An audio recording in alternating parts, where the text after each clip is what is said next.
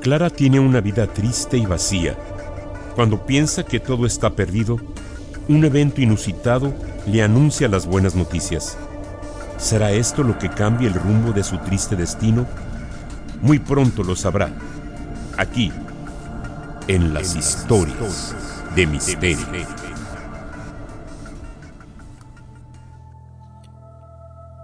Clara caminaba a la orilla del río Eno. Le gustaba pensar que tan solo cruzando el pequeño puente que se encontraba frente a ella, podía estar en Baviera en un santiamén. No es que no le gustara Austria, pero pensaba que su vida de carencias y limitaciones tal vez podría ser muy distinta si reiniciara su vida en un país distinto. Continuaba imbuida en sus pensamientos cuando, repentinamente, una luz deslumbrante y de color ligeramente azul apareció frente a ella. El segador destello venía acompañado de un ruido grave y pulsante, así como de una ráfaga de viento que levantaba polvo y las hojas caídas de los árboles. Al cabo de algunos segundos, la luz, el ruido y el viento cesaron. Carla se restregó los ojos tratando de aclarar su visión. Pudo distinguir la silueta de un hombre que se le acercaba.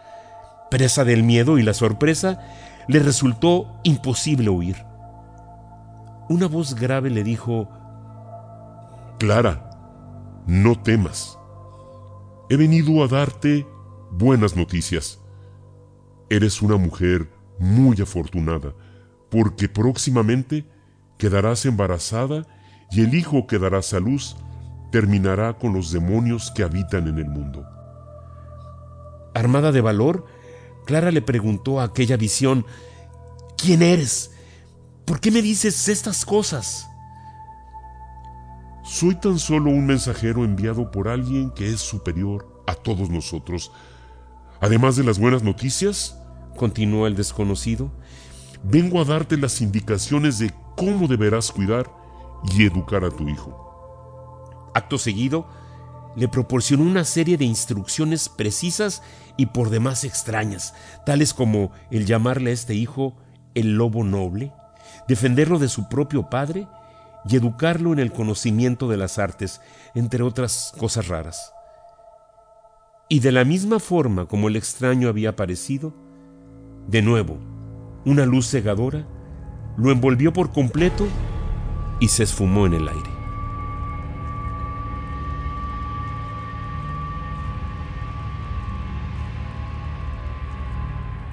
Clara era una mujer dulce, adorable y devota, que vio la luz primera en un pequeño pueblo de Austria. Vivió en el seno de una familia muy humilde y de un padre granjero. No tuvo una infancia fácil, por lo que a muy temprana edad tuvo que dejar a su familia e irse a trabajar como sirvienta con uno de sus primos, de nombre Alois. Al morir la esposa de su primo, y a pesar de que la diferencia de edades era de 23 años, éste desposó a Clara. Poco tiempo después, nació su primer hijo, quien inesperadamente muriera a los dos años víctima de la difteria. En medio del dolor, dos nuevos nacimientos alegraron temporalmente a la atormentada familia. Pero tal como sucedió con su primer hijo, los siguientes dos descendientes también murieron en sus primeros años de vida. Clara había perdido toda la esperanza de volver a tener hijos y hasta había llegado a pensar que todo se debía a un castigo del cielo. Pero la extraña situación de la que acababa de ser testigo le había cambiado su perspectiva de la vida y le retornaba un poco lo que ella pensaba había perdido para siempre, la esperanza y tal como su visión lo había anunciado, Clara resultó embarazada por cuarta vez.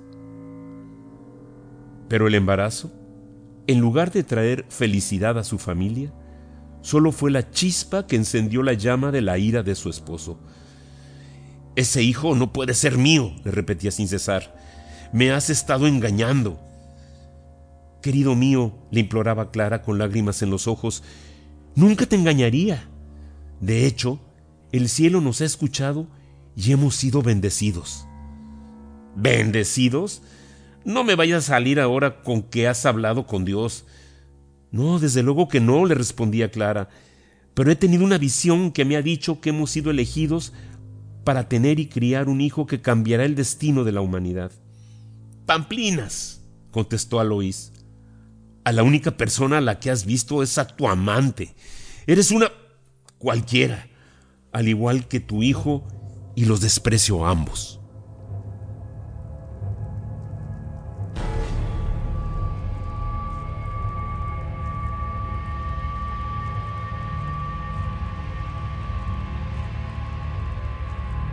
Parecía que la vida de tribulaciones de Clara nunca cesaría a pesar de sus visiones y a pesar de su embarazo. Derrotada y confundida, regresó a su oráculo a las orillas del Heno para ver si podía confrontar nuevamente al misterioso mensajero.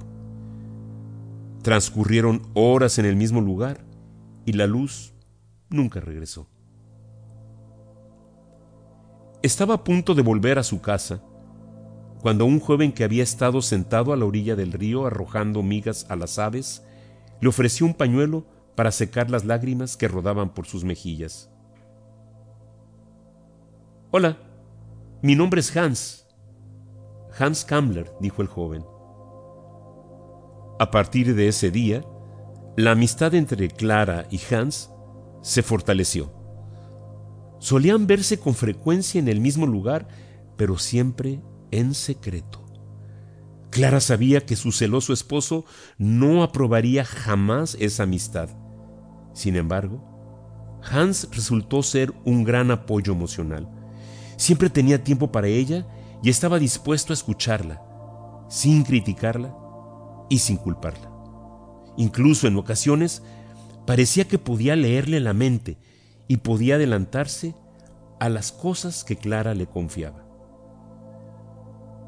Hans convenció a Clara que el verdadero problema por resolver era su vida al lado de su primo Alois, y que la única solución era huir a Baviera cruzando el puente que tanto le gustaba visitar. Ambos discurrieron un plan para escapar de su iracundo primo. El embarazo era ya muy avanzado, así que no quedaba mucho tiempo para poner el plan en acción. El día de la fuga, Clara acordó verse con Hans en el puente que cruzaba el río Eno y que conducía a la pequeña población de Simbach, en Baviera. Lo encontró esperando justo a la mitad del puente. Clara aceleró el paso para llegar hasta él y poder abrazarlo al sentirse libre.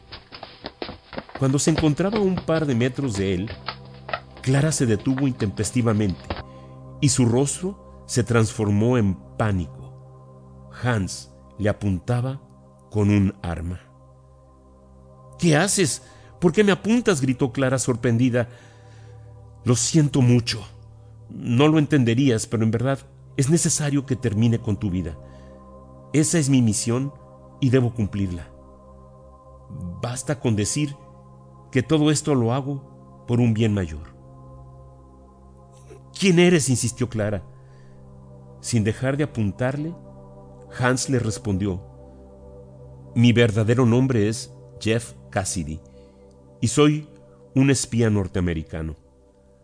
Hace no mucho tiempo me infiltré dentro de una enorme organización política muy peligrosa y descubrí el lugar en donde guardan y desarrollan las más increíbles y sofisticadas armas secretas. Me apoderé de su principal proyecto, al que llaman Die Glocke. Y precisamente eso es lo que me ha traído hasta ti.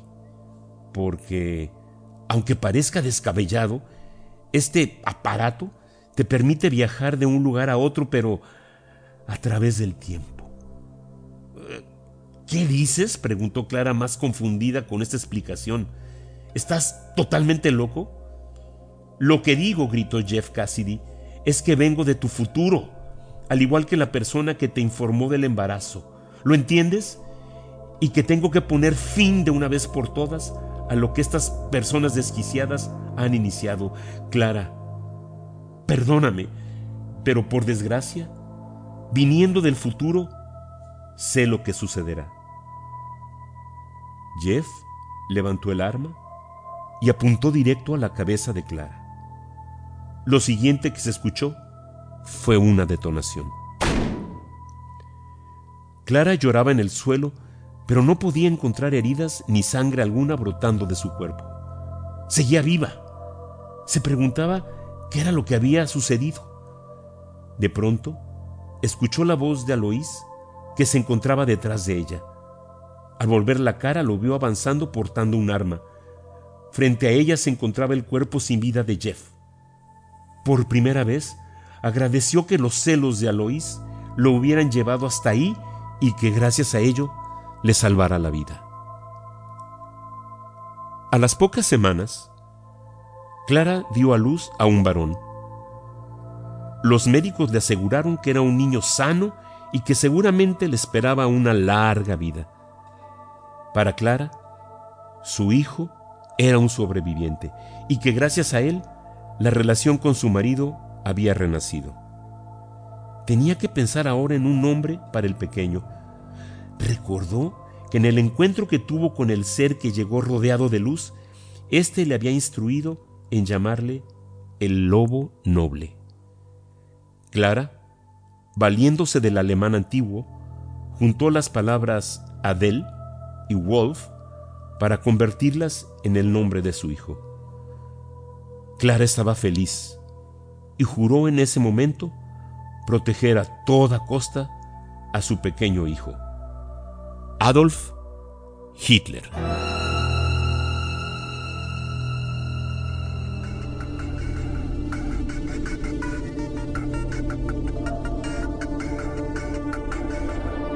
Estas fueron las historias de misterio, escrito y narrado por Edgar González.